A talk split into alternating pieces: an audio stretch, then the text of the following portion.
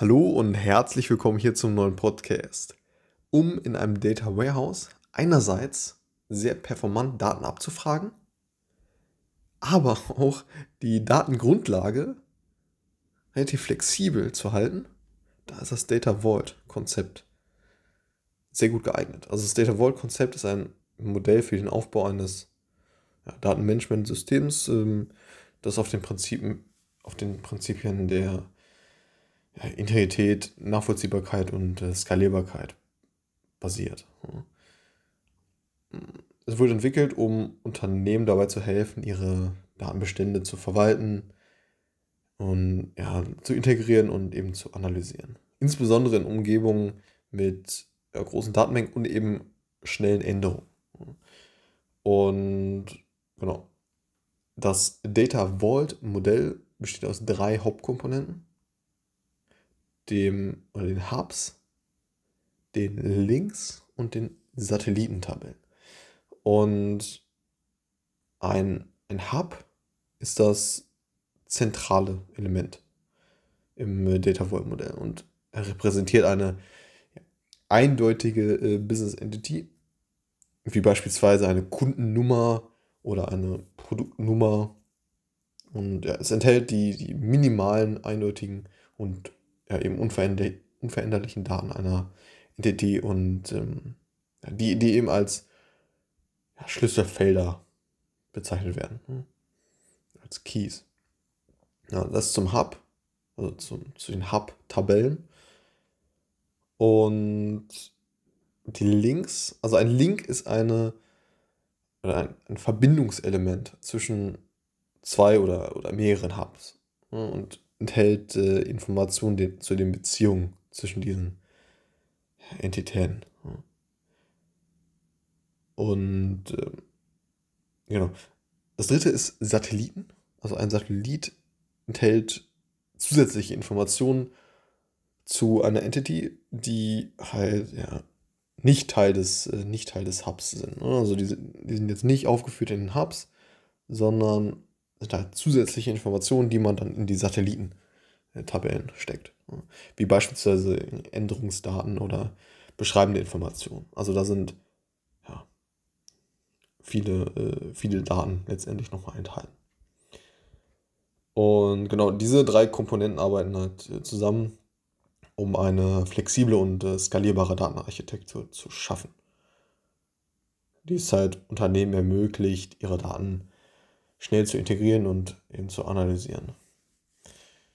Und die Tatsache, dass jeder Hub halt eindeutig und unveränderlich ist, erleichtert halt die Verwaltung und Nachvollziehbarkeit von ja, Datenänderungen. Und genau, wenn wir uns mal ein Beispiel angucken, ein ähm, ja, irgendwie so ein E-Commerce-Unternehmen, das äh, ja, so ein Data Vault-Modell einführen möchte, mh, eben ja, Kunden, Produkte und Bestellungen verwaltet. Also ein Hub, also die Hub-Tabellen könnten in diesem Beispiel sein ja, Kundennummer, Produktnummer und Bestellnummer. Das heißt, Kundennummer ist ein Hub, Produktnummer ist ein Hub und Bestellnummer ist ein Hub. Jeder Hub, jede Hub-Tabelle enthält halt ja, die minimalen, eindeutigen und eben unveränderlichen Daten äh, dieser Entity. Wie beispielsweise im Kundenname, Adresse und äh, Geburtsdatum. Das, also nur für den, für den Kundenhub. Oder für den, ja, oder für den äh, Produkt-Hub könnte das Produktbeziehungen, Preis und äh, Kategorie sein. Und für den Bestellhub äh, könnte das Lieferadresse, Gesamtbetrag und so weiter sein. Das als Beispiel für Hubs. Dann links, also die Links in diesem Beispiel verbinden halt, ne, wie ich auch eben schon gesagt habe, also Links verbinden immer die Hubs und in dem Fall die Kunden, Produkte und Bestellungen. miteinander. Ein Link könnte beispielsweise eine Beziehung zwischen einem Kunden und einer Bestellung darstellen. Ne? Während ähm, ein anderer Link eine Beziehung zwischen einer Bestellung und einem oder halt mehreren Produkten darstellen könnte. Die Links enthalten Informationen über die Beziehungen zwischen den Entitäten, wie beispielsweise das Datum, an dem die Bestellung aufgeführt wurde und die Anzahl der Bestellungen.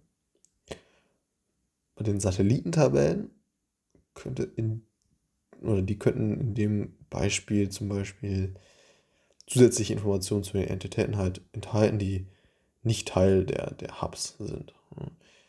Und also Daten, die halt nicht schon in den Hubs enthalten sind, also in den Hub-Tabellen. Ein Satellit für den Kundenhub könnte beispielsweise zusätzliche Informationen wie E-Mail-Adresse, Telefonnummer und so weiter enthalten. Mm, ein Satellit für den Bestellhub könnte dann Informationen wie ja, Versandstatus und Lieferdatum enthalten und so weiter. Man kann sehr, sehr flexibel letztendlich Satellitentabellen hinzufügen, die eben ja, weitere Informationen enthalten. Und ja, dadurch ist man eben sehr flexibel letztendlich in der Gestaltung. Also mit dem ja, Data Vault Modell jetzt äh, oder beziehungsweise in dem Unternehmen, beziehungsweise in dem Beispiel kann das E-Commerce Unternehmen seine Kunden, Produkte und Bestellungen letztendlich effizient verwalten und integrieren. Ne? Und gleichzeitig die, die Nachvollziehbarkeit und Integrität der Daten sicherstellen.